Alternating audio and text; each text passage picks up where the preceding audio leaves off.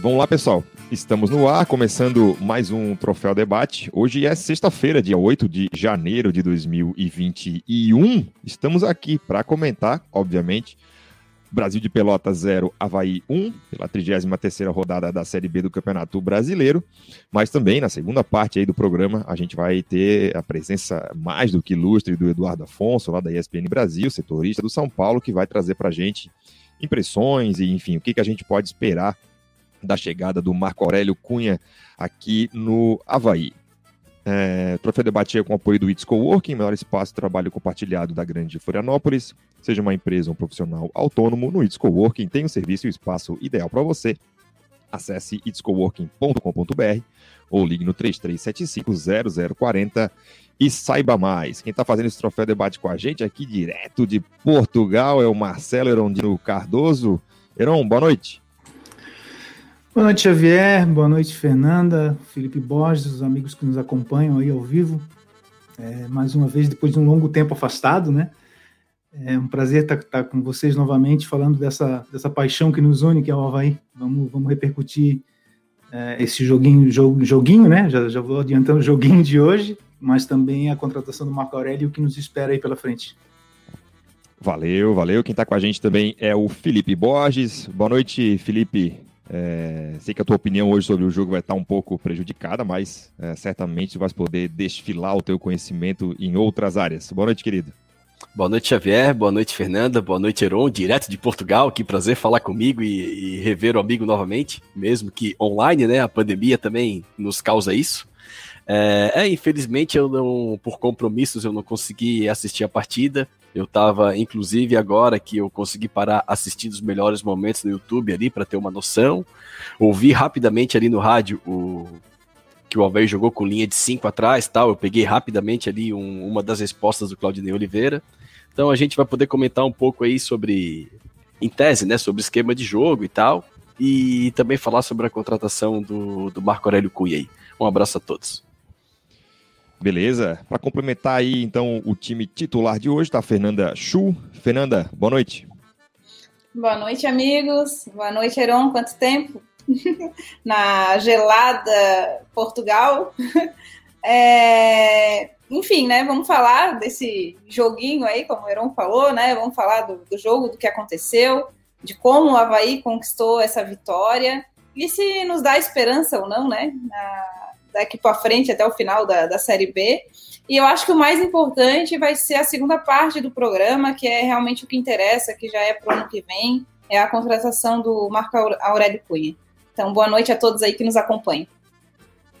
É isso aí, apresentada a mesa, Fernando Erondino Felipe, eu sou o Rafael Xavier, nós vamos aí na próxima uma hora falar de Havaí, Havaí e Brasil de Pelotas e também dos desdobramentos aí acontecendo aí no estádio da Ressacada. Quem está com a gente aqui já comentando é o Fabrício Daniel, nosso grande Fabrício que já estava, né, participou aqui já com a gente. Boa noite, Felipe, a esperança voltou? Eu acho que não. Abraço, turma, já já a gente vai perguntar sobre isso o Rubian Gomes também. Quando lembro que perdemos para o CRB em casa, as esperanças caem.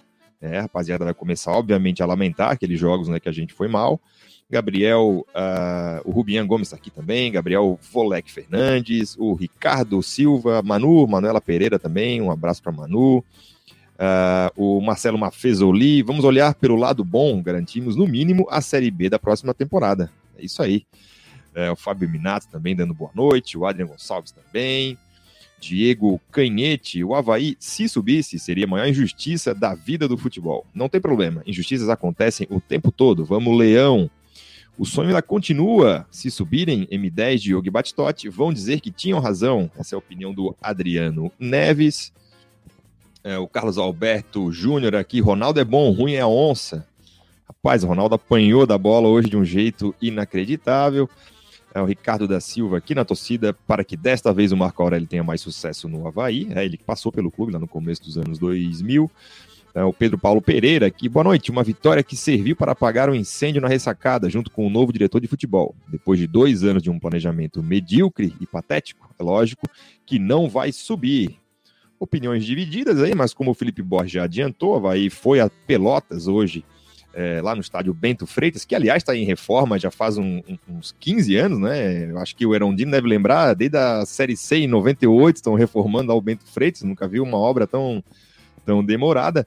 O Havaí foi até Pelotas e venceu, venceu o Brasil pelo placar de é, 1 a 0. Heron, tuas impressões do jogo, o que, que achaste da formação do Claudinei no começo, enfim, é o teu oficial aí. Meu amigo, é, joguinho é, tinha tudo para ser um jogo melancólico de encerramento de temporada para os dois times. É, o Havaí jogou com cinco atrás, né? Seria um 3-5-2, mas nós temos dois laterais que não, que não vão muito à frente. E dominou o jogo, não, não sofreu nenhum susto, não sofreu pressão, mas também não criou nada, né? E, e não é de surpreender que com o Ronaldo na frente a bola batia e voltava o tempo inteiro.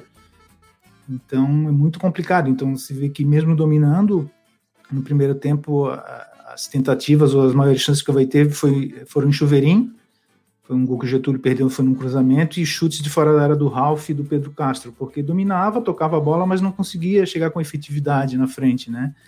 E no segundo tempo o Havaí foi muito beneficiado com a expulsão, né? Porque tinha tudo para ser um jogo amarrado assim até o final e com a expulsão bizonha, ingênua do jogador do Brasil, o Havaí se sentiu quase que na obrigação de ir para cima, embora de forma é, atabalhoada ainda. Não chegou a criar muita coisa, mas foi suficiente para marcar um gol. E, e de positivo, é, achei a, a, a, rapidez do Claudinei mudar logo na expulsão. O jogador do Brasil foi expulso, ele mudou o esquema, tirou três zagueiros. Só que assim, é, é, difícil porque a gente tenta elogiar, mas o, o, menino, até quando acerta, ele erra, né? Porque ele tirou o Alan Costa, que é um jogador mais efetivo, até precisando de ataque, uma bola na área, tem feito gols e manteve o alemão, né? E aí e manteve o Ronaldo também, quando colocou o Romulo, tirou o Getúlio, quer dizer, mudou, mas na minha opinião ele acabou errando. E assim, vitória justa, mas como comentaram ali, serviu para garantir a Série B do ano que vem. Não que eu achasse que o Havaí corresse algum risco ainda, é, mas é, as pessoas têm esperança e matematicamente é possível, eu não acredito. Tomara que ao final desses próximos cinco jogos é, eu esteja errado e todo mundo venha me dizer: ah, o Erondino falou que não acreditava e errou. Tomara que seja assim, mas acho pouco provável. E só ratifica, é, para mim, a inércia, o grande tempo que nós perdemos com 27 rodadas com o Geninho. Claudinei, é claro que é uma amostra muito pequena de seis jogos, mas ele fez 11 pontos em 18 possíveis, aproveitamento aí de 61%, é, não dá para garantir que ele teria esse aproveitamento no campeonato inteiro, mas nós perdemos muito tempo, 27 rodadas com o Geninho, atrapalhando, e agora fica muito difícil realmente correr atrás, apesar de três vitórias fora de casa, e eu acho que no último jogo contra o CRB mesmo, o Havaí abandonou totalmente a competição e já começa a pensar na próxima temporada. Aí, primeiro pitaco inicial do Erondino. Ô, Fernanda, é, um jogo bastante xoxo, né? A começar pelo horário, já meio fim de feira, né? Jogo 4 da tarde na sexta-feira. Uh, mas acho que mesmo um jogo fraco tecnicamente, com poucos atrativos, se tivesse que haver um vencedor, seria o Havaí, né? Mesmo que aos trancos e barrancos, mesmo que sem grande é, é, tranquilidade, o Havaí foi quem teve as melhores chances. Concordas ou, ou achavas que o placar poderia ter sido outro? Não, eu acho que se o Havaí aproveitasse mais as chances, o placar seria outro a favor do Havaí. Seria com mais gols. Mas aí a gente pode falar da deficiência técnica dos jogadores, né? De errar gol na cara do gol, de não conseguir dominar uma bola, de não conseguir fazer um pivô, de não conseguir fazer um dois. Então a gente é coisas básicas do futebol e que às vezes a gente enxerga tudo isso no time do Havaí, assim, e com jogadores de nome.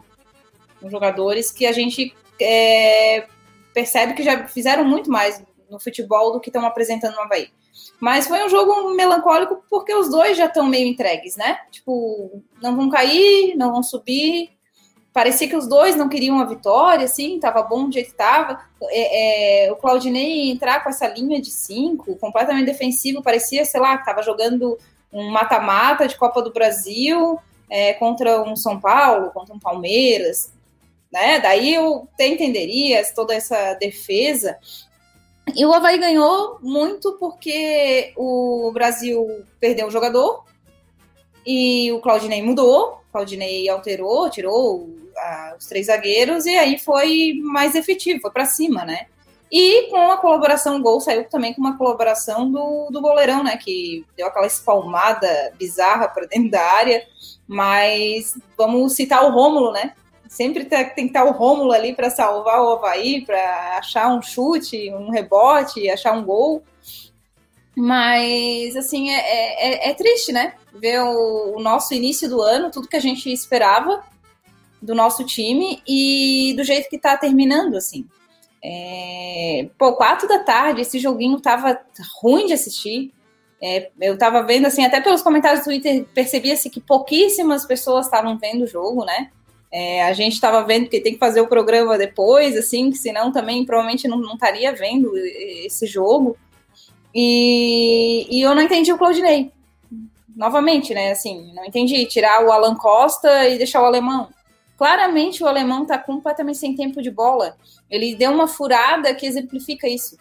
Ele deu uma furada lá que ele ia estourar a bola, ele chegou completamente fora do tempo da bola, assim. E aí tu tira o nosso melhor zagueiro para deixar ele. Daí na hora de tirar, tipo, tu deixa o Ronaldo em campo. Sério, gente, me desculpa, assim, mas se o Ronaldo é jogador, cara, é, eu lamento aí quem desistiu de, de ser, sabe? Eu acho que vocês tudo teriam condições de, de ser jogador de futebol também, assim. E, e aí, Ralph, tipo, o, depois ele consertou, até botou o Renatinho, mas eu já sairia com o Renatinho, mas, enfim. Eu acho que o Havaí novamente teve mais sorte que juízo, e é por isso que eu acho que a gente não tem que criar muita esperança aí e vamos subir, não. É, tá aí o comentário da Fernanda. Eu, eu acho assim que me surpreendeu um pouco, depois eu até quero perguntar isso pro, pro Borges, que é um cara que conhece mais da, da carreira do, do Claudinei Oliveira, mas ele, o Claudinei não é afeito a esse tipo de estratégia que ele, que ele fez hoje. É, o cara da transmissão ali, o, o Alexandre Losetti, a todo momento falava que o Claudinei estava num 3-4-3, acho que não era bem assim, acho que ele estava num 3-5-2 clássico, até porque o próprio João Lucas estava é, bem adiantado em muitas vezes, também a linha de três atrás ali bem, bem consolidada, e o Valdívia meio que circulando ali pelo meio na frente dos, do, dos volantes. Eu não sou contra, eu gosto particularmente do esquema com três zagueiros, mas eu acho que para é, quando joga com três zagueiros tem que ter um pouco mais de mobilidade já lá atrás. Então eu escalaria o João Lucas na primeira linha, né, entre os, os três zagueiros.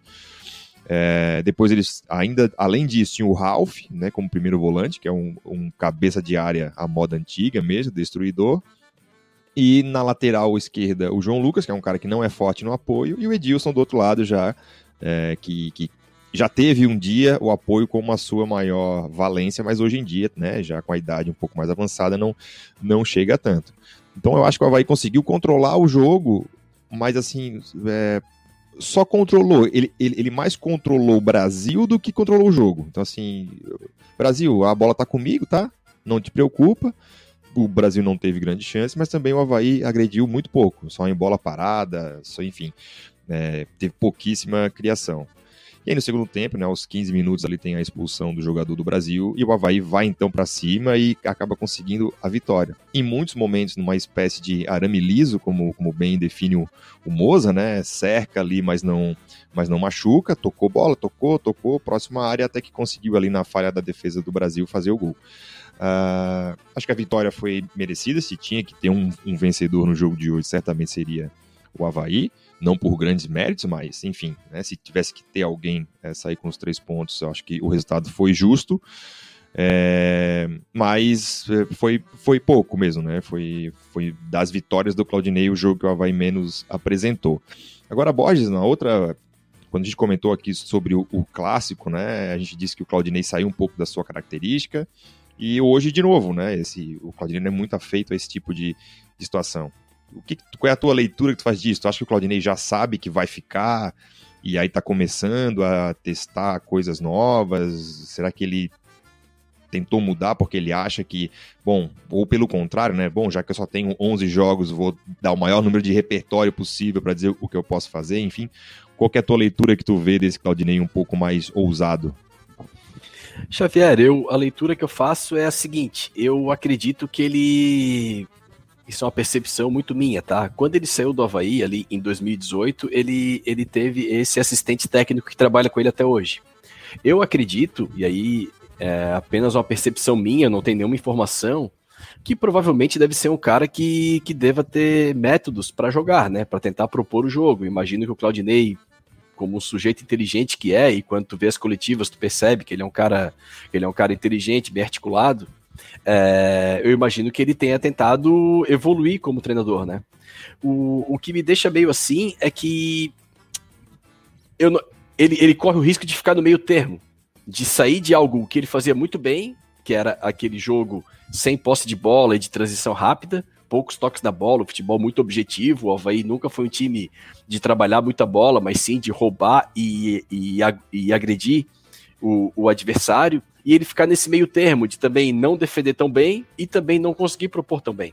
O Claudinei do clássico é um Claudinei que entrou com dois meias tentando propor o jogo. Foi o mesmo Claudinei do jogo com o CRB, ele também tentou propor o jogo com dois meias. E isso acabou não dando certo e não estou falando nem de resultado. Até o clássico a gente começou bem.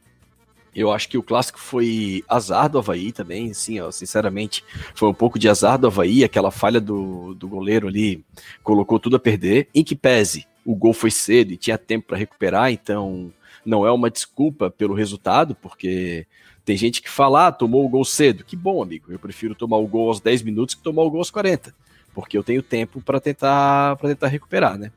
E agora esse Claudinei de hoje, que, é, repito aos amigos, eu não vi o jogo, e ele nunca jogou no Havaí com três zagueiros na primeira passagem, é a primeira vez que ele joga com três zagueiros, é um esquema que eu gosto, grandes times do mundo hoje jogam com essa linha de 5 sem a bola e com a linha e com a bola jogam no 3-4-3, né? E sem a bola faz a linha de 5, linha de 4 e um atacante sobrando. Eu acho que é um esquema moderno é, o esquema de jogo ele, é, ele fica meio em segundo plano, é muito mais a proposta da equipe, né? Como que a equipe vai se portar. Mas eu gosto bastante, assim, é, desse formato de ter uma defesa sólida, com uma linha de cinco atrás, e quando tu precisa propor jogo, tu também consegue é, chegar com bastante jogadores na frente. Porém, aquilo tu colocasse, né, Xavier? Também, é, tô falando só em tese, tá, pessoal? Eu não vi o jogo. Mas às vezes, quando tu joga com linha de 5 e o teu volante é o Ralph, também segura um pouco teu time, né? É, às vezes tu pode jogar com linha de 5. É, hoje, se eu não me engano, vocês podem me corrigir, nós não tínhamos o Jean Martin, né? Ainda estava contundido. Então, tu pode jogar com linha de 5 e dois volantes leves na frente, porque tu vai ter uma retaguarda melhor atrás, né? Então, às vezes, quando tu tem o Ralph, que é quase um volante zagueiro, né, digamos assim, que tem pouca participação ofensiva, tu entra em campo já com quatro jogadores que, em tese, não vão te agregar é, na parte ofensiva. O Geninho fez muito isso, né? O Geninho jogava com dois zagueiros, às vezes três, quando botava. Quando, quando, quando jogava com mais um zagueiro, jogava com volantes defensivos, então isso, é, pelas características dos jogadores, acaba amarrando um pouco o teu time. Mas esse novo Claudinei, digamos assim, né? É, eu tô pagando para ver, assim. Eu, eu, eu esperava aquele Claudinei antigo, né? Mas eu imagino que ele esteja tentando melhorar o repertório dele de jogo. Então a gente vai, vai vendo o que vai dar. Eu concordo muito com o Heron que com os seus erros e acertos, com os seus defeitos como treinador, porque em que pese eu gostar do trabalho do Claudinei, eu não acho que ele é um treinador perfeito. Ele tem problemas sim em propor jogo, mas perdemos muito tempo com o Geninho, né? E mesmo o Claudinei com pouco tempo de trabalho, a gente já nota pelo aproveitamento de pontos e pelo desempenho do Havaí em campo que é outro trabalho, né? É, simplesmente a gente saiu de um cara amador para um cara profissional. E repito, profissional como todos os outros que possui suas virtudes e defeitos. Mas o tempo perdido com o Geninho é muito caro. Eu estou olhando a tabela agora aqui. É, o jogo com o CRB era sim, de fato, uma final de Copa do Mundo. A gente poderia, mesmo com o tropeço no clássico, estar brigando pelo G4. E agora, meu amigo, é, é ver como é que está o ambiente lá dentro, porque o Batistotti foi na CBN, chamou jogadores de mercenários e tal. Então a gente não sabe como é que está esse ambiente lá dentro. Mas olhando só para a tabela, ainda tá para chegar, porque é, aqueles times ali que estão brigando pelas duas últimas vagas são muito fracos, assim.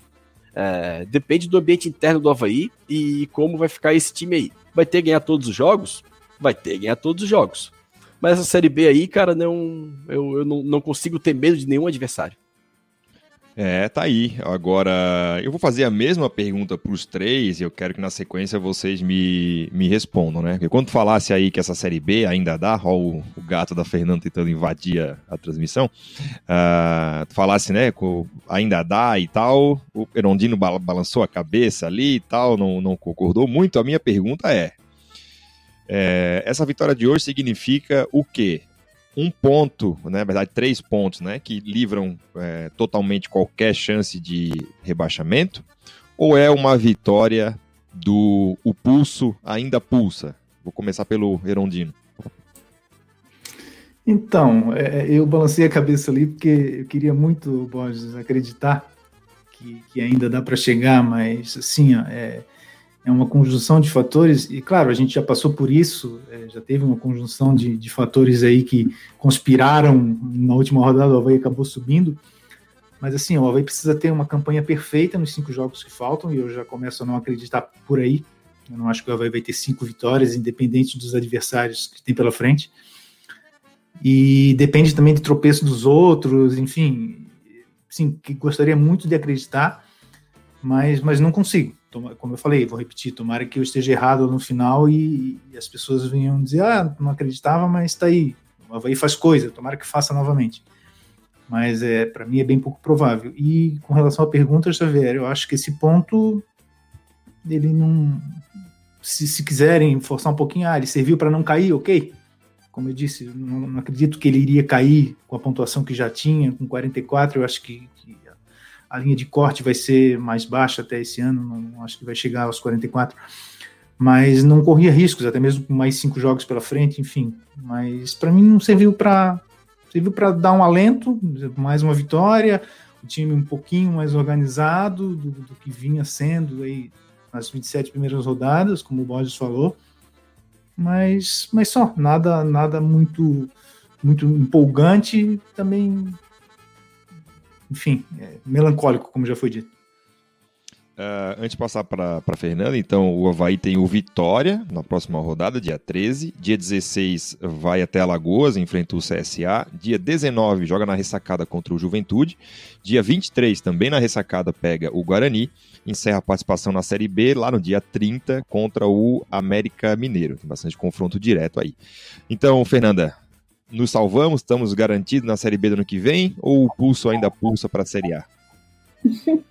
Não, salvo, salvo a gente já estava, né? Tem tanto time aí querendo cair, fazendo força, que eu acho que não é o caso do Havaí, assim. Mas, é, como torcedora, é claro que a gente vai torcer até o último minuto, né? Para torcedor, nada é impossível. É, vamos torcer aí para Nossa Senhora da Ressacada, para sorte, para os astros, o alinhamento de Vênus, qualquer coisa para ver se o Havaí sobe. Mas, analisando o que foi durante toda essa Série B, o Havaí não sobe. O Havaí não tem futebol para fazer cinco vitórias, o Havaí não. Nem hoje apresentou assim um futebol que, ó, venceu, sabe? Mas o Brasil deixou de jogar, vamos dizer assim, do que o Havaí jogou e foi em busca da, do, do resultado, sim. É, o pessoal sempre acha, ah, mas vocês só olham o copo meio vazio, vocês são corneteiro. Não, a gente só está olhando os fatos, sendo vendo o que a gente está vendo aí durante toda a Série B. Então, acreditar que além de a gente ter que fazer todas essas vitórias, ainda torcer por tropeço, não, é, sinceramente, com a razão, não vamos subir. Ficamos na Série B, começa já a pensar na, no ano que vem, até porque eu acho que já é isso que está acontecendo lá dentro da ressacada, senão eles não teriam já, de repente, trago o Marco Aurélio Cunha já agora. E mas, claro, como torcedora, a última esperança é que morre, né? Eu acho que todo mundo é assim, a gente fala que não, mas na, naquele pontinho, porque a gente torce pro Havaí até em bolinha de gude, campeonato de taso, sei lá, qualquer coisa, a gente tá torcendo pro Havaí.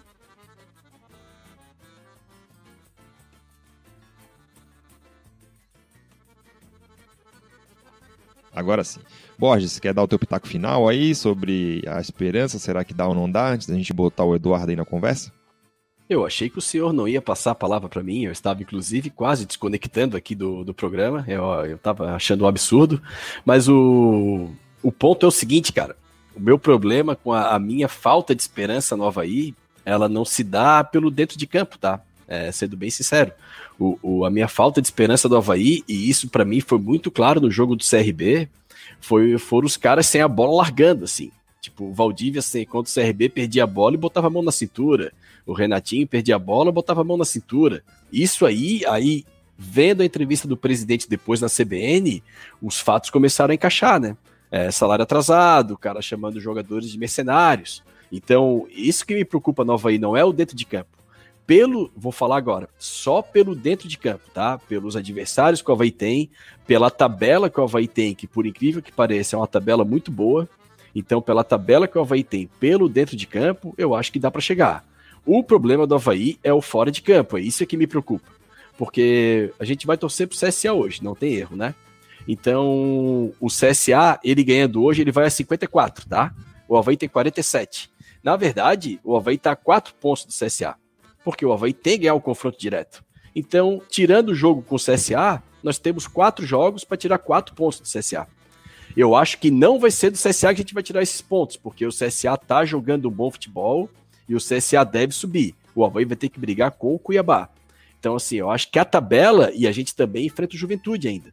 Então, a tabela para o Havaí é muito boa, porque é obviamente que se o Havaí quiser chegar, ele vai ter que ganhar os confrontos diretos. Então, hoje, Juventude no G4 tem 52, o Havaí tem 47. Na prática, amigo, o Juventude tem 52, o Havaí tem 50, porque o Havaí vai ter que ganhar o Juventude. Então, a gente tem só quatro rodadas para tirar dois pontos do Juventude. Nós temos quatro rodadas para tirar quatro pontos do CSA. Então, não é tão absurdo, justamente porque o Havaí possui os confrontos diretos e consegue cortar essa vantagem. O que não me dá esperança no Havaí subir é o ambiente interno. Quando tu vê o Valdívia trotar sem a bola, quando tu vê os caras não não não não compondo as linhas ali sem a bola, sem aquela força defensiva, aquilo ali é que me tira a esperança, tá? O, a tabela tá ok. Meu problema é o ambiente interno do Havaí.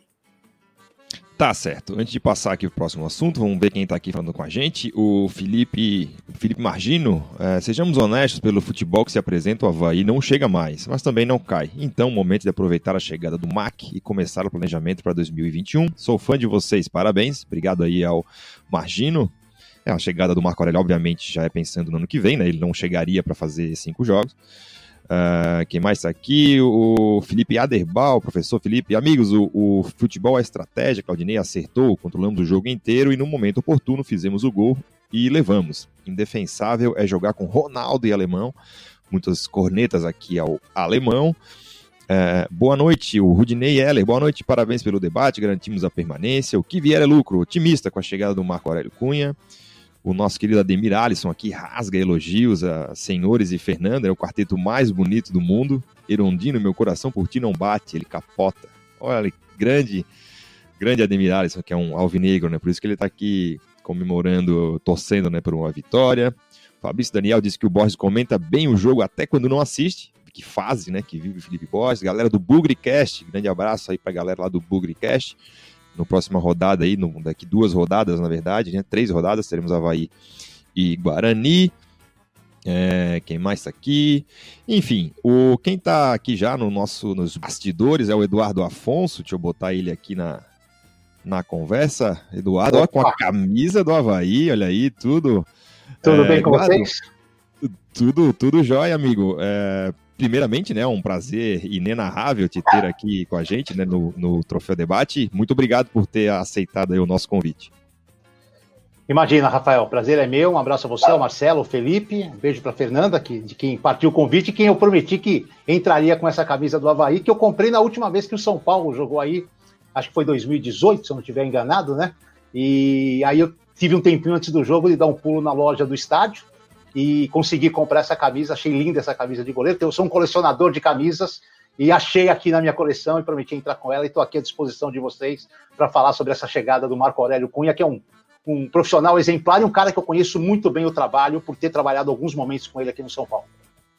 Beleza. O, o Eduardo, a primeira, a primeira pergunta que eu quero fazer já para ti é o seguinte: como é que foi a, a, a repercussão né, da, da contratação do Marco Aurélio Cunha aqui no Havaí? Se aí em São Paulo o pessoal ficou surpreso, né? Por, por ele, enfim, ele é, recém concorreu nas prévias aí da eleição do São Paulo e de repente assume o, o departamento de futebol do Havaí. Como é que foi a, a repercussão aí? Então, ela, ela girou mais em torno, obviamente, da torcida do São Paulo, né? Porque o Marco Aurélio é um cara inserido no contexto do São Paulo, né? Ele, foi, ele era candidato às prévias como presidente, acabou não vencendo a prévia da oposição, mas era o homem forte, caso a oposição tivesse ganho, homem forte para assumir o cargo que o Raí exerce hoje e que ficará até o dia 28 de fevereiro, quando acaba o Campeonato Brasileiro. E o Marco Aurélio, nos últimos anos, ele sempre foi muito ligado ao São Paulo, mas nos últimos anos, ele por diversas vezes esteve no São Paulo, ou apagando incêndio, ou ajudando o São Paulo a, a, a ir bem em alguma competição, e obviamente rolou assim uma certa surpresa, por mal terminou a eleição, e o Marco Aurélio, que até era cotado, mesmo com a derrota da oposição, de de repente colaborar de alguma forma com a atual gestão que tomou posse dia primeiro, é, a ser anunciado pelo Havaí. Mas também é, o torcedor entende que o Marco Aurélio, acima de tudo, é um profissional, né? Essa ligação com o São Paulo não impediu, por exemplo, de trabalhar no rival Santos em determinado momento da sua carreira, em outras equipes, depois se ligou à CBF, ao futebol feminino. Então, o aspecto profissional, nesse momento, acho que fala mais alto e tenho certeza, assim, logo de cara, que o Havaí fez um ótimo investimento, principalmente, eu estava ouvindo aí os comentários finais do Felipe sobre o, a, o fora de campo mais do que o campo, ele é um cara que tem assim uma sinergia muito grande com atletas, ele conhece a linguagem do jogador, ele consegue fazer muito bem a ponte diretoria vestiário. Esse, esse para mim, essa para mim é uma das virtudes do Marco Aurélio Cunha. Opa, deu briga aí, mas primeiro as damas então. Vai lá, Fernanda. Boa noite, Edu. Primeiro agradecer aí por ter aceito o nosso convite, né? Tá disponibilizando aí tempo. Também agradecer a SPN que liberou é, para participar aí com a gente. Mas a grande dúvida também é, paira sobre o tempo que ele ficou fora desse contexto de futebol, né? De ficar mais na política, de trabalhar com o feminino, que foi muito tipo, muito questionável esse tempo que ele teve no feminino, né? E eu lembro bem de ele manter o Vadão e todo mundo contra, de ele ter demitido a Emily com até com certo é, bom trabalho dela e voltar com o Vadão.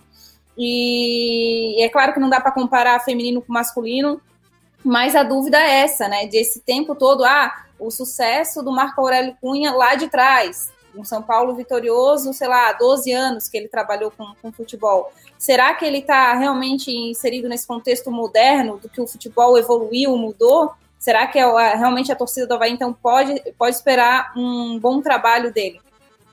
Tudo bem, Fernanda? Eu que agradeço o convite. É, ele teve muito tempo ligado ao feminino, mas eu posso te, te afirmar que nunca desligado do futebol masculino. E, e, mesmo o trabalho maior dele tenha, tenha sido feito no São Paulo há esse tempo que você falou, é, eu gostaria de lembrar que em 2018, se eu não estiver enganado, ele veio trabalhar, pediu licença da CBF e veio trabalhar seis meses no São Paulo para ajudar a tirar o time de uma situação de descenso no Campeonato Brasileiro. E eu tenho quase convicção para afirmar que ele foi fundamental para apaziguar o vestiário e aí, com o vestiário apaziguado, o time conseguir render alguma coisa e sair de uma situação é, bem ruim na tabela de classificação. Então, mesmo esse tempo todo que você citou sendo verdadeiro, ele nunca ficou totalmente ausente do futebol. Fora isso, vocês vão ter a oportunidade, se é que já não tiveram, de conversar com ele em determinado momento dessa passagem e vão perceber que ele é um cara que é, é muito antenado. Você pode, às vezes, discordar das ideias dele, discordar dos pensamentos dele, mas é um cara que sabe o que está rolando, que sabe o que está acontecendo. E só imagino que ele aceitou o convite do Havaí por entender perfeitamente a situação do clube e as necessidades que o clube tem com relação ao trabalho dele. Borges, vai lá fazer a tua pergunta aí para Eduardo. Eduardo, novamente agradecer é, pela participação, né? Agradecer a ESPN que, que te liberou para participar conosco e infelizmente o Havaí não, não faz a mesma prática de poder liberar um jogador para fazer, fazer uma entrevista conosco aqui, mas a ESPN pelo menos consegue é, liberar é, te liberar para falar conosco aqui. Eu queria te perguntar o seguinte: é, o Havaí, pelo o poder de investimento que ele tem, então, para tentar contextualizar para ti, teve, acho que 80 perto de 80 milhões de orçamento em 2019 e agora em 2020 em torno de 40 milhões. É, em tese, o Havaí teria que procurar jogadores com menos renome, é, de mercados menores e, em tese também, fazendo tipo, uma pequena ligação com o futebol português, onde o Heron está lá, jogadores mais novos e que poderiam dar frutos de futuras vendas, além de entregar o retorno técnico enquanto estiverem aqui no clube, né? Tu achas que o Marco Aurélio tem potencial para achar esses caras, garimpar esses caras em tese baratos e com futuro potencial de revenda? Ou ele, por estar já nesse ambiente de clubes como do nível de São Paulo, ele trabalha, ele, o que ele conhece de mercado são jogadores já no nível salarial mais alto e no patamar mais elevado? Tudo bem, Felipe. É, eu imagino o seguinte: embora é, possa até haver e há uma diferença é, econômica envolvendo São Paulo pelas cotas que recebe, é, em relação ao Havaí, pelo campeonato que disputa, né, um está na Série A, outro está na Série B. O São Paulo, ele tem, é, nos últimos anos, e nos últimos bons anos, né, nos últimos anos, dois, três, eu digo aí, nos últimos dez anos, a, apostado muito esporadicamente em jogadores de grande nome e de grande salário. Então você pega aí o elenco atual, você tem o Daniel Alves, é, enfim, você pode achar ali o Juan Fran, pode procurar mais um ou dois. O resto, nenhum jogador São Paulo não tem, é, por, por, por, por, por uma decisão própria do clube, pela dívida gigante que tem, que chega a 580 milhões nesse momento, ele não tem também apostado muito em, em contratações como por exemplo o Flamengo fez, o Atlético Mineiro. Ele busca muita gente também nesse, digamos, mercado mais barato do futebol brasileiro. O Marco Aurélio, eu não lembro dele ser o cara das negociações do São Paulo, entendeu? Aquele cara que dá o pontapé inicial. O São Paulo, nas passagens dele, sempre teve o Milton Cruz para fazer isso, e na última vez, quando ele veio ao São Paulo salvar daquela situação, São Paulo já tinha é, imposto pela antiga diretoria, o tal centro de análise e desempenho, com vários profissionais que monitoram os clubes, e que, enfim, acertou em muita coisa, mas errou no Neilton, errou no Chiesa, errou em muita coisa também, né? Porque é a contratação que eu digo feita por planilha, e não por avaliação de profissionais que, que trabalharam com o atleta, que podem dar uma, uma, uma situação real do que é o atleta. Porque às vezes o atleta está num momento maravilhoso, você pega a planilha lá, 60 assistências, 200 gols, 500 passes decisivos, mas vai ver os outros nove anos do cara, entendeu? E o São Paulo criou esse centro e começou a contratar muita gente só por planilha. E aí eu acho que a relação pessoal, ela vale muito na hora da contratação. Eu nunca vi o Marco fazer esse tipo de trabalho. Eu acho que o Havaí deve ter outra pessoa que vai trabalhar ao lado do, do, do Marco Aurélio, que vai ser o cara que está acostumado a, a buscar esses jogadores, a, a analisar o mercado. O que o Marco pode con contribuir, e eu acho que muito, é que ele tem uma boa rede de amigos no futebol, pessoas que trabalham com jogadores e que a palavra, depois que o, que o Havaí deu o primeiro contato, aquela ligação do Marco Aurélio final para o cara, vem que eu garanto que aqui vai ser legal, que eu garanto que aqui o ambiente é bom, que eu garanto que aqui o salário é em dia. Talvez essa última palavra, quando o negócio já estiver meio, meio fechado, faltar só e o cara está na dúvida, o Marco pode entrar com a palavra final ou pode colocar algum dos muitos amigos que ele fez no futebol para que conheça esse determinado reforço para dar esse, esse último embalo. Assim, ele ser o cara que vai analisar, eu acho que vai ter que ter algum profissional ao lado dele. Não que ele desconheça totalmente, eu imagino que ele conheça, mas eu nunca vi ele exercer essa função é, no São Paulo nas vezes que eu trabalhei com ele. Então, em tese, ele seria um CEO do Havaí, assim, não um cara responsável por montagem de elenco, mas como se fosse o gestor do um todo. gestor, isso, o gestor, principalmente um gestor de relações. Uhum. Porque é, ele é um cara sensacional para relações, e eu digo mais uma vez, assim que vocês tiverem oportunidade, vocês vão sentir isso. É um cara muito bom de relação com atletas. Aquele atleta que está brigado com o técnico, está brigado com o clube, aquele atleta que está indisposto, que está indiferente ao clube, porque tem muito jogador está indiferente à situação do clube. Esse é o momento do Marco Aurélio agir, de entrar no vestiário, chamar esse cara e falar: ó, você tá aqui, cara, você tá aqui, tá no Havaí, olha o tamanho dessa camisa, olha o tamanho desse estado, olha o tamanho do que você representa. Daqui para onde você vai? Você tem, então, acho que essa gestão de pessoas, essa comunicação interna, esse conversar com a diretoria e trazer para os atletas e para a comissão e vice-versa, eu acho que nisso ele pode acrescentar muito. Vai lá, Heron, tua vez aí de fazer uma pergunta para o Eduardo. Boa noite, Eduardo. Prazer estar tá, tá conversando contigo aqui.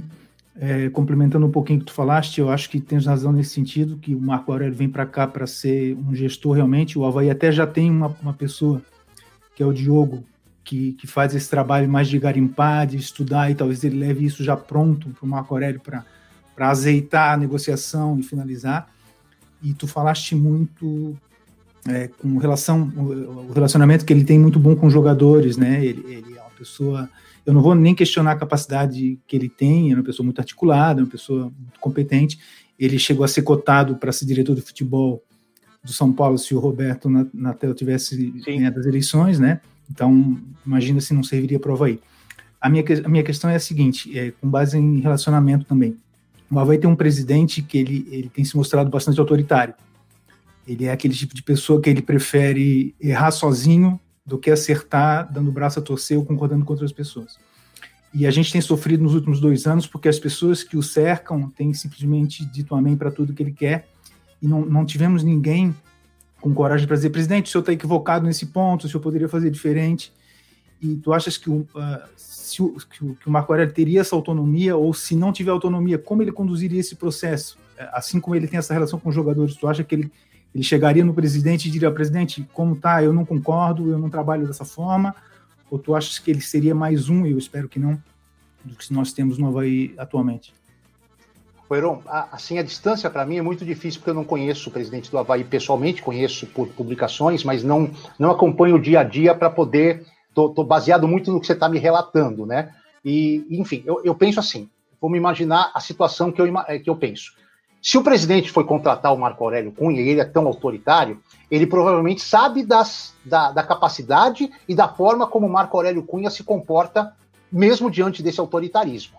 Ou ele está disposto a abrir mão desse autoritarismo, e conversou isso com o Marco Aurélio, falou assim: ó, eu gosto de mandar em tudo, mas eu vou te dar uma autonomia para você decidir algumas coisas. Eu, eu não consigo imaginar, é, conhecendo o trabalho do Marco Aurélio, que ele vai ir só para falar amém ao presidente. Eu acho que vai haver uma, um respeito às decisões. É, o Havaí é um time que eu imagino seja é, estatutariamente presidencial, então quer dizer, o presidente realmente tem a palavra final, mas é, ele não vai ir para fazer, porque assim, ele, ele já passou dele, ele não está começando, né? Um cara já numa parte da carreira que não precisa mais se submeter a isso, ser um boneco de algum outro dirigente para. Então, acho que deve ter tido uma conversa, imagino eu, uma conversa entre ambos. Acho que vocês vão poder ter, tirar essa dúvida com o próprio presidente, com o Marco Aurélio. Eu posso dar um exemplo daqui que aconteceu. O Marco Aurélio Cunha é, é, é o presidente Juvenal Juvencio, que vocês conhecem bem, faleceu há alguns anos, né? O Marco Aurélio Cunha é, é genro dele, e foi homem forte do futebol em alguns momentos da, da gestão do Juvenal. E o Juvenal era muito autoritário também. Por mais que parecesse que algumas pessoas estavam decidindo, a palavra final, até para a compra de um rolo de papel higiênico no São Paulo, era do Juvenal Juvencio. E aí eu não sei se a relação entre os dois foi boa, porque havia uma relação familiar também, ou se realmente o Marco é adaptável a esse tipo de comportamento, a esse tipo de, de, de administração, enfim. É, com o Juvenal, no tempo em que ele trabalhou, ele conseguiu se sair muito bem. É, até porque, né, eu, eu, tenho que falar uma coisa, o Marco ele é muito, ele é muito comunicativo, ele, ele e, o, e, o, Juvenal era muito pouco comunicativo. Então, o Juvenal colocava o Marco numa área que ele gostava muito, que era de falar com jornalistas, de colocar, e, e isso talvez desse a ele a, a liberdade que ele teve de trabalhar com o Juvenal. É, e volto a dizer, eu não sei se vai funcionar da mesma forma aí por desconhecimento meu. Mas imagino que ele não aceitaria, imagino por conhecê-lo, que ele não aceitaria nada que fosse assim, ó, eu vou decidir, você vai falar amém. Acho que aí ele não, não trocaria a sua cidade, o clube dele, ou, ou as funções dele para ir para o Havaí com esse, com esse objetivo.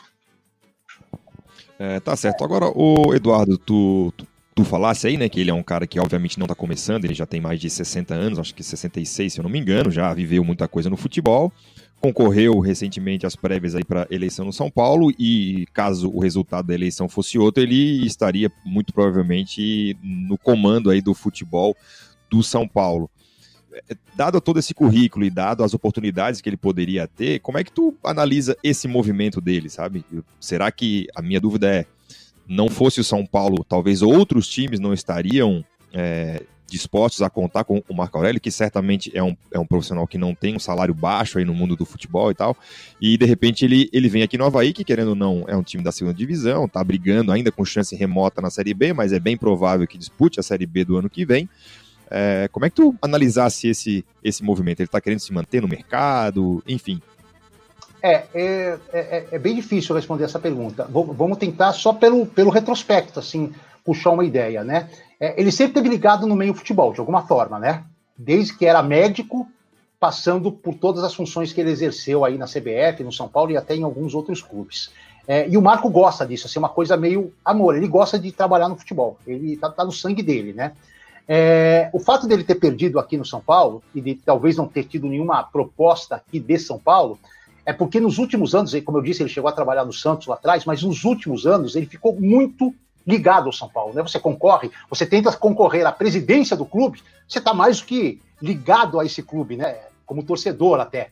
E aí eu não consigo imaginar, por exemplo, Palmeiras, Santos, Corinthians, mesmo alguns rivais de menor tamanho, como Guarani, Ponte Preta, times Red Bull Bragantino, trazer o Marco Aurélio Cunha com, essa, com esse retrospecto recente de candidato a, a candidato a presidente para trabalhar, porque isso causaria um furor nos seus torcedores. Ah, o cara é São Paulino, o cara vai vir trabalhar aqui no rival. E talvez esse mercado fora de São Paulo, para ele, seja um mercado mais atraente.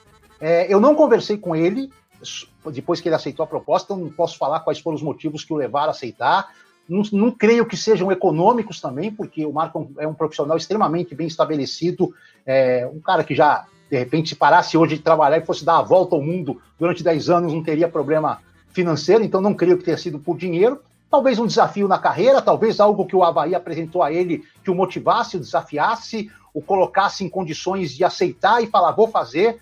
Imagina, isso é tudo na fase da, de hipótese e imaginação, né? Para a gente ter certeza, teria que tê-lo aqui para ele responder na bucha, né? Por que, que ele aceitou esse desafio. Mas uma coisa eu só posso cravar, ele é muito muito ligado ao trabalho, muito ligado ao... Ele nunca ficou sem, sem estar ligado de alguma forma ao futebol. Mesmo quando ele não tinha um emprego fixo, ele estava ali no São Paulo, sempre mexendo, ajudando, querendo colaborar, tudo mais. Então, acho que o amor pela profissão deve ter ajudado muito ele a estudar e aceitar o convite. É, ô Xavier, acho que o, o Edu aí deixou claro, então, uma das dúvidas, acho que todo torcedor havaiano estava tendo, é que a gente esperava alguém que fosse da contratação de jogadores, né? Assim, de, por, pela decepção que tem sido esses últimos dois anos, né? Até pela inexperiência do Marquinhos no cargo, alguém que talvez fosse substituir ele é, nessa escolha, mas o Edu, pelo que ele falou, não é esse o Mac que a gente deve esperar, né? É um, um MAC que vai dirigir ali, vai coordenar, vai atuar com os vai apagar um incêndio aqui, outro ali, talvez vai, vai com certeza usar da sua influência no, no meio do futebol, mas que não vai analisar o, os jogadores em si, né, para trazer eles. É, talvez esse seja o, o Diogo, que vai continuar lá, e aí sobra aquela nossa dúvida, né? O, o, Marquinhos, o que, que vai fazer? Porque o Marquinhos em si era esse cara, que era o do vestiário, que iria apagar um incêndio, que iria conversar com o jogador, que ia fazer essa ligação diretoria executiva jogador, e agora vai acabar sobrando isso, né? Então, eu acho que o Edu deixou claro aí pra gente o que esperar dele, e deixou um alento, né? Que é um alento de profissionalismo dentro do Havaí, né? De trazer um cara assim. Mas eu acho que os questionamentos da, da torcida vão continuar, né? De, de, desse, desse cara aí que vai vai ser o, o que vai montar elenco de verdade, né?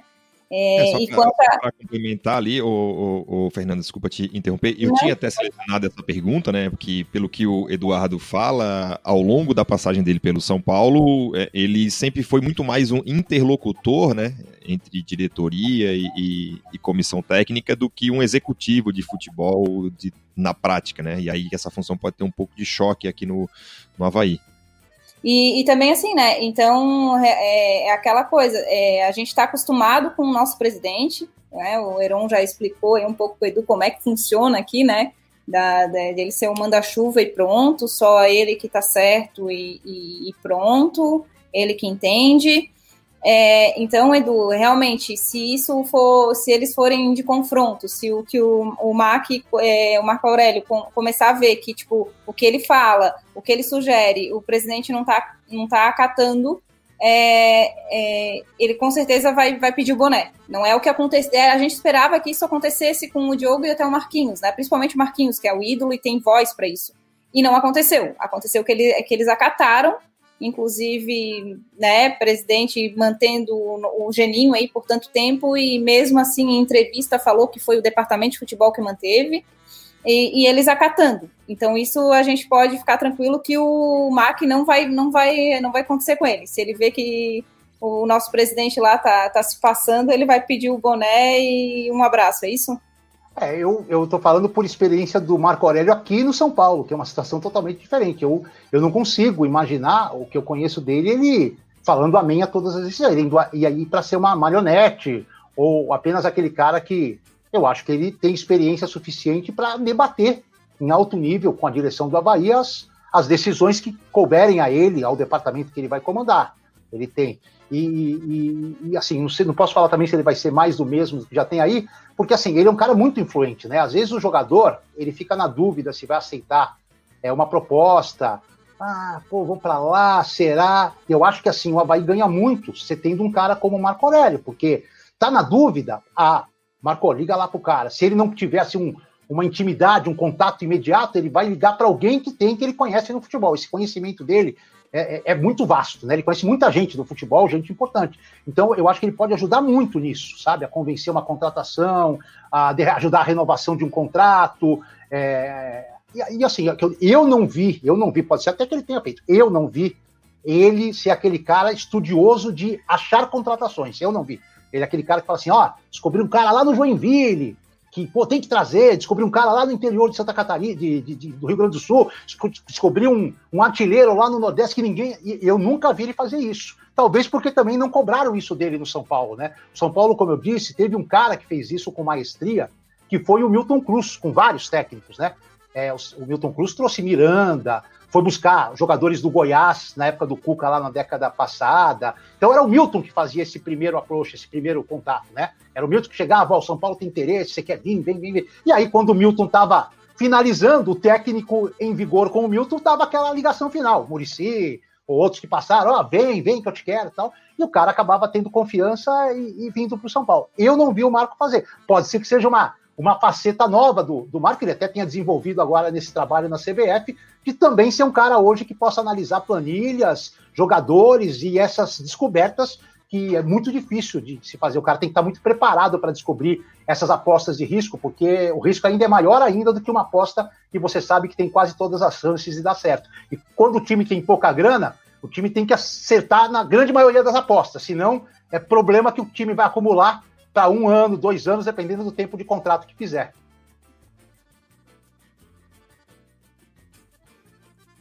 Beleza, beleza. O, antes de passar para a próxima rodadinha de perguntas, vou só dar uma olhadinha no chat aqui, o Edu e, e galera. O, uma pergunta do Eduardo Gedert aqui, ele pergunta se o Marco Aurélio é conhecido por nutrir uma relação de proximidade barra amizade com algum empresário específico, eventualmente influente em sua atuação como dirigente.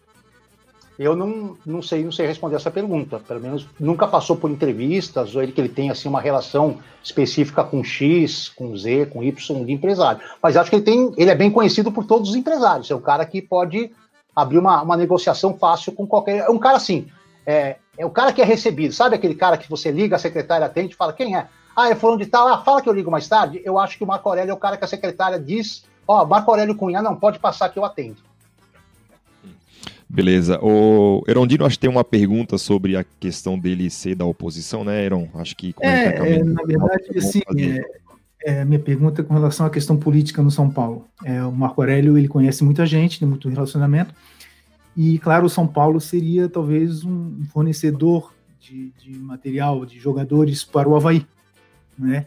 Só que o Marco Aurélio, ele foi da oposição, é, como é que funciona essa, essa relação política no São Paulo? Há, um, há uma polarização, situação, oposição, ou o Marco Aurélio ainda, mesmo tendo sido oposição, ele teria como entrar no São Paulo e dizer, olha, negociar os jogadores, trazer para o? O que tu acha sobre isso?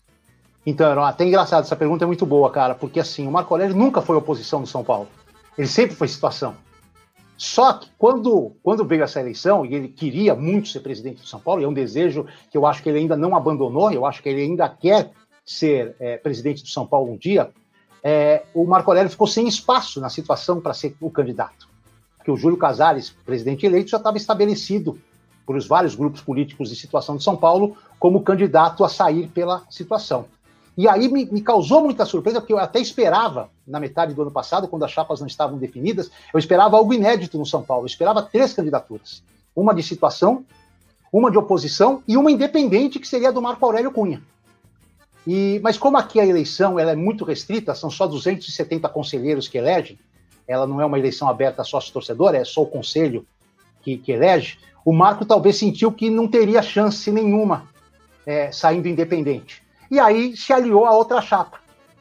E num primeiro momento ele queria ser o presidente. Aí houve uma prévia na outra chapa e ele acabou perdendo. Por quê? Porque o concorrente dele na, na prévia foi uma pessoa chamada Roberto Natel, um conselheiro muito antigo e de uma família muito tradicional. Família Natel, governador do estado, família que cedeu o terreno, que ajudou na construção do Morumbi e que ainda hoje, depois de tantas décadas, tem muita influência no Conselho de São Paulo. O, a família Natel é uma família, digamos, da coletividade São Paulina. Por isso que o Natel acabou nas prévias saindo. O torcedor queria que o Marco Aurélio fosse candidato. O torcedor, aquele que não vota, mas que se expressa na rede social, queria o Marco Aurélio como candidato adversário do Júlio Casares. Mas as prévias mostraram que o Natel foi escolhido. E aí o Marco, para não ficar fora do pleito, o Natel rapidamente, tentando captar essa torcida que não vota, mas que faz pressão, ele anunciou: se eu entrar, o, o, Marco Aurélio será o meu homem forte do futebol, será o meu executivo. Bem, dito isso, é, eu não acho que há uma rejeição dos, dos, dos, atuais eleitos ao Marco Aurélio Cunha, porque ele já trabalhou com quase todos esses que entraram na, na, na eleição, na, nessa eleição. E mais, ele de maneira alguma foi combativo nem apelativo no processo eleitoral, é, acusando, embora a chapa tenha até as chapas tenham trocado farpas, ele particularmente jamais foi agressivo. Então ele deixou sempre essa porta aberta. Eu acho que assim, não vou dizer para você que ele vai chegar aqui no Morumbi, conseguir uma barganha e levar quatro, cinco jogadores do São Paulo para o Havaí, mas acho que ele tem portas abertas sim para chegar aqui, sentar com a atual diretoria e falar: estou precisando de uma ajuda lá no Havaí, o que, que vocês podem fazer para mim? Eu acho que ele tem a porta totalmente aberta por tudo isso que eu falei para vocês. Vai lá, Borges, tem uma pergunta aí para o Eduardo? Tenho sim, Eduardo. É, para tentar novamente é, te contextualizar, na semana passada o presidente deu uma entrevista na rádio CBN aqui e explicou como era o processo de contratação do Havaí e que, inclusive, ele estuda voltar a esse processo que ele mandava o nome do jogador para dois, três amigos que, segundo ele, entendiam de futebol. E quando esses caras davam o ok, ele contratava. Incrivelmente, esse time obteve dois acessos, assim, são práticas assim que a gente até não consegue entender, mas aconteceu sucesso dentro de campo. E, e, o que a gente vê no Havaí são práticas extremamente amadoras, assim. O que eu queria te perguntar é isso: se tu achas que. Ah, e só para acrescentar, saiu um estudo recente que o Havaí foi o clube no mundo que mais utilizou jogadores no último ano. Então, incluindo todos os clubes da Europa, todos os clubes do Brasil, o clube que mais utilizou jogadores com orçamento limitado foi o Havaí. Então explica muita coisa, né? É, tu achas que um profissional do gabarito do Marco Aurélio Cunha, dentro de uma estrutura amadora, ele consegue obter êxito? E estica um pouquinho a pergunta sobre como era a estrutura do São Paulo com o Juvenal. Se também tinha esses resquícios de amadorismo, resquícios no São Paulo, aqui é o amadorismo completo, mas se ele consegue lidar com essa parte amadora e se a presença dele dentro de um ambiente amador pode melhorar a profissionalização do clube. É, achei engraçada essa história, né? O presidente ele tem três amigos e aí, bem, a gente primeiro eu não sei quem são os amigos do presidente, de repente é o Klopp, o Guardiola, tudo mais, então talvez se esses caras forem os amigos, três amigos, as coisas vale a pena apostar nesse tipo de indicação, né? Talvez é, não seja. É, então, é, eu sou de longe assim, não posso falar, né? É, não é uma prática comum, né? Você é, montar um time é, através de três amigos que entendem de futebol. Imagino que se eles entendem tanto de futebol e são amigos, deveriam, ao invés de optar, é, palpitar na contratação, de trabalhar no departamento de futebol, porque mostrar, poderiam mostrar competência, né? se, se há tanta confiança. É, não é uma prática usual e é pouco comum até, né? É, quanto ao Marco Aurélio, é, talvez ele se torne o quarto, né, da lista a receber os nomes e possa ter uma decisão. Por que não, né? Pode ser que ele seja passe a ser o quarto é, membro dessa dessa tríplice coroa aí que indica jogadores. É, é muito difícil para mim falar sobre amador. O que eu posso falar na época do Juvenal foi o seguinte: o Juvenal era o, era o mandatário principal, mas se tinha uma coisa que o Juvenal sabia, mesmo ele dando a palavra final, era ter confiança em alguns profissionais. E ele tinha muita confiança no Milton Cruz, muita confiança, muita. É, o Milton Cruz é como se fosse o braço direito dos olhos do Juvenal no vestiário e no dia a dia do CT da Barra Funda. E quase todas as indicações do Milton que eram possíveis é, serem contratadas pelo São Paulo no aspecto financeiro, o Juvenal dava aprovação. E o Juvenal não era muito de falar sobre jogador. Ele era um presidente que falava sobre o clube, provocava os adversários, reestruturou o Morumbi e tal, mas no futebol mesmo, ele delegava e só dava ali a parte final. No futebol, a influência dele era assinar os cheques e nos grandes jogos prometer bicho dobrado no vestiário, os caras corriam e comiam a grama no, no, segundo tempo e ganhavam, entendeu? Principalmente nos jogos contra o Corinthians, que ele chegava no vestiário e falava, ó, prometi quanto? 10? Então é o seguinte, se ganhar hoje é 20, é 30, e os caras abraçavam ele, jogavam ele pro alto, iam lá e resolviam o jogo. Mas ele não era esse cara, do, ele tinha muita confiança no Milton. Durante os nove anos da gestão dele, o Milton foi o, o, o cara para fazer isso. Foi o, ele representou os três amigos do presidente do Havaí pro Juvenal Juvencio. Então, não sei como, não sei nem se o Marco Aurélio sabe dessa história, se ele vai ser o quarto elemento, se ele conhece os três amigos. Aí realmente só ele pode, pode falar para vocês que é, o que, que, vai acontecer se for dessa forma que o, que o Havaí vai trabalhar. Mas tu acha que ele, independente de como é a situação aqui no Havaí, um profissional do gabarito dele consegue é, é, influir no, é, no assim, ambiente, assim, né? Então, Rafael, é muito difícil, cara, sabe por quê? Pensa bem, cara, a gente está trabalhando tudo sobre especulação, né? Sobre fatos que vocês conhecem do Havaí, fatos que eu conheço do Marco Aurélio. Mas nenhum de nós seis estava ali sentado do lado na hora que os caras conversaram, colocaram o preto no banco, ofereceram, o Havaí ofereceu as condições X para o Marco Aurélio, o Marco Aurélio exigiu as condições Y e os dois chegaram num acordo que dava. Então a gente não, não pode. E eu, eu acho, por exemplo, se, se o presidente contou essa história para o Marco Aurélio, que vocês estão me contando, assim, olha, eu tenho três amigos, quando eu estou em dúvida na contratação, eu mando para lá. Eu acho que o Marco, no mínimo, foi surpreendido. Talvez ele não imaginasse, mas ele pode falar assim, mas quem são seus amigos? Aí o presidente foi lá e falou assim, ah, são três ex-jogadores sensacionais, ou três técnicos que eu tenho. E aí o Marco falou, ah, esses caras eu confio. Quer dizer, a gente, é, a gente fica, não pode ficar muito especulando, porque a gente só conhece os fatos, vocês de um lado eu do outro, mas a gente não conhece a reunião. Então, para a gente especular muito se ele tá, vai acostumar, se ele vai aceitar, se ele sabe da história, se ele não Eu acho que ele seria surpreendido como eu fui com o Felipe contando a história dos três, dos três amigos. Eu acho que a surpresa é, pode, é, é, óbvia. Pode ser que ele já seja um desses amigos, né? E Também, né? Sabe... Pode ser, talvez ele é, possa. É, como o Eduardo falou, tem, tem algumas perguntas que só o próprio Marco Aurélio pode responder, né? E a gente gostaria muito de tê-lo conosco aí numa, numa próxima edição do programa, se o Havaí permitir, né? Para conversar e fazer essas mesmas perguntas para ele. Quem sabe ele possa nos ajudar a esclarecer um pouquinho mais. É, ele é um cara que, assim, com, com imprensa, é, é, um cara extremamente é, é, acessível. É, obviamente, vai respeitar as regras do clube, né? Se o clube não permite entrevistas, aí ele não vai. Mas a partir do momento em que ele tiver autorização de, de dar entrevistas, eu tenho certeza que não haverá nenhuma dificuldade. É um cara que gosta, inclusive, é bem comunicativo, bem acessível, gosta de explicar, gosta de falar, gosta de passar ideia. Então, assim que ele tiver autorização, vocês e todos os demais membros da imprensa aí não vão ter dificuldade nenhuma em conversar com ele sobre os projetos. É, tem tem uma, uma pergunta aqui do Felipe Trotti, né, que ele faz especificamente do Milton, né? Essa pergunta estava até antes do, do Edu falar do Milton Cruz, né? Se tem alguma chance do Milton Cruz pintar aqui na ressacada, e aí eu estendo essa pergunta para um outro profissional, né? Ah, tinha algum outro profissional no São Paulo que era muito próximo ao Marco Aurélio, que hoje está na pista, vamos dizer assim, que possa pintar por aqui. É, o Milton é um cara muito próximo ao Marco Aurélio, mas eu tenho também informações que o Milton, com a chegada do Murici, tem muita chance de voltar ao São Paulo. É, é, o que pode estar impedindo é que ele tenha um processo aí da saída, negócio na justiça, que precisaria ser retirado ou contornado, alguma coisa, enfim, que, que não ficou bem resolvido aí quando da saída dele através da ex-diretoria, e que talvez por isso ele não tenha sido ainda anunciado ou não tenha sido contratado. Mas se não der certo no São Paulo, eu não. Eu não o Milton conhece muito bem Florianópolis, já foi técnico é, do Figueirense até recentemente, talvez um ano, um ano e pouquinho, né? Então acho que ele seria um cara interessante para trabalhar, né? Agora eu não sei também se é um profissional já com a contratação do, do, do Marco Aurélio, se se torna também um profissional caro, para você ter dois caras com salários, talvez que seja melhor investir nos jogadores e não tanto em diretoria. Enfim, aí é a cabeça de cada, de cada administrador que, que pensa melhor se é mais importante você ter é, pessoas que conduzem pagando bem ou, ou jogadores que joguem pagando bem.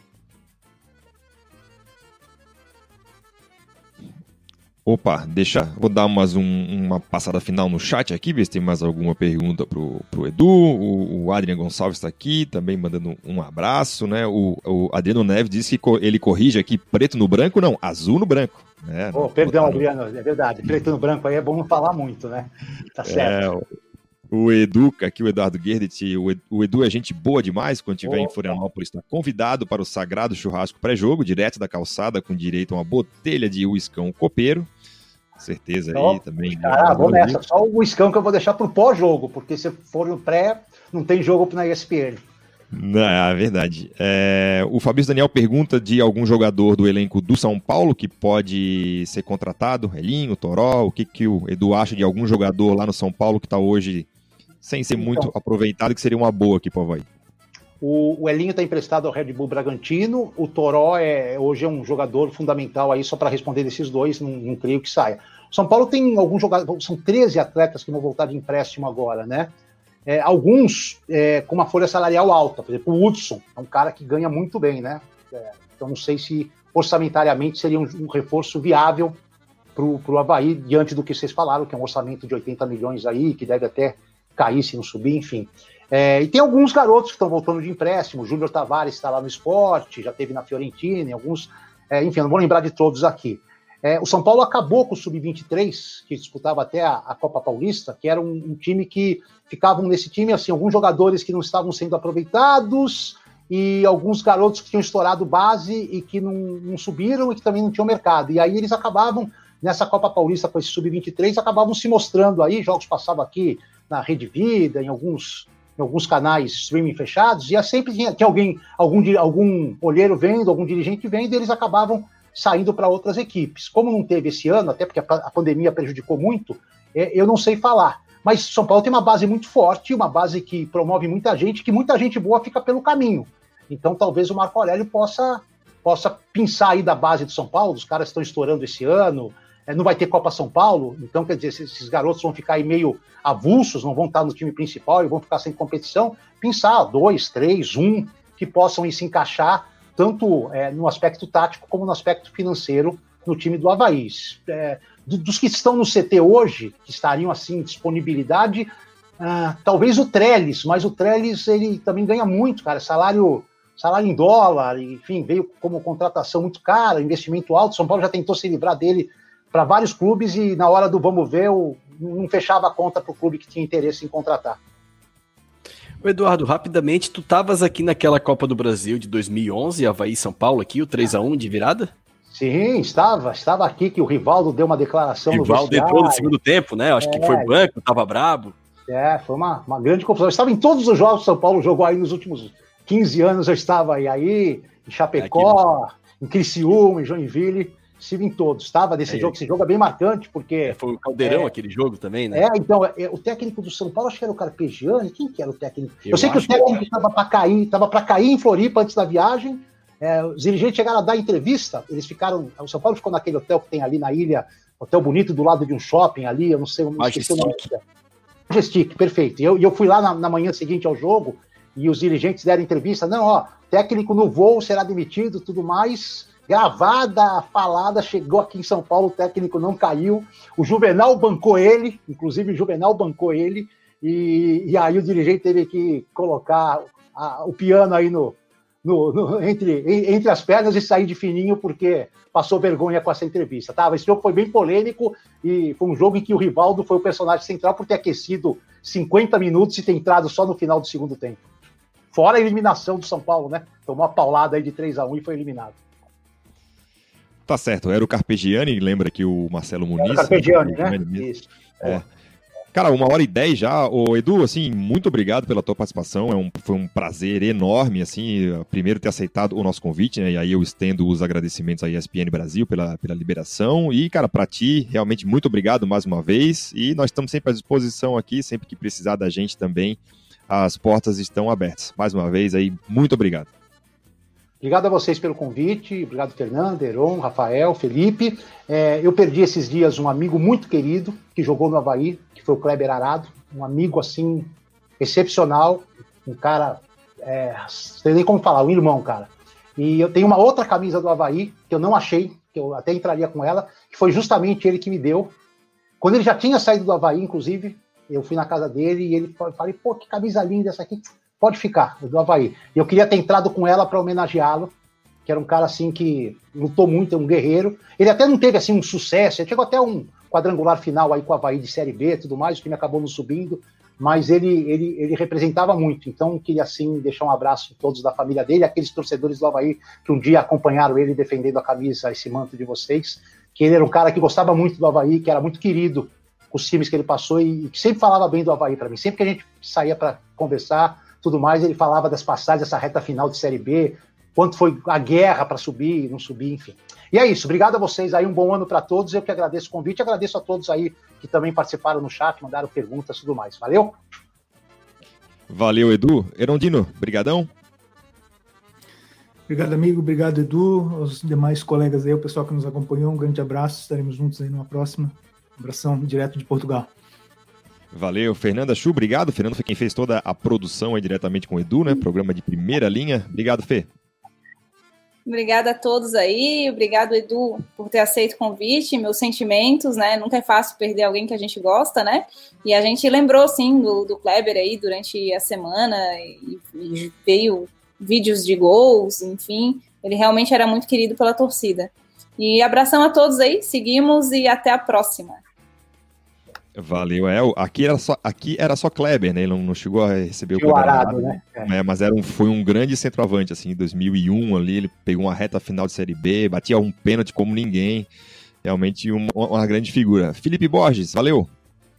Boa noite, Xavier. Boa noite, Heron, Fernanda, Eduardo. Muito obrigado. É, muito boa lembrança também, Eduardo, até dedicar esse programa ao Kleber aí, que o Havaí até ali nos anos 90, é, Eduardo, bom, tu, tu acompanhas o esporte há bastante tempo, né? O Havaí às vezes nem tinha calendário no segundo semestre, naquela época de Série C. Aí o Havaí ganhou a Série C em 98, aí fez a Série B em 99, 2000, e o Kleber foi o primeiro craque que eu vi jogar assim, dentro do nosso nível, sabe?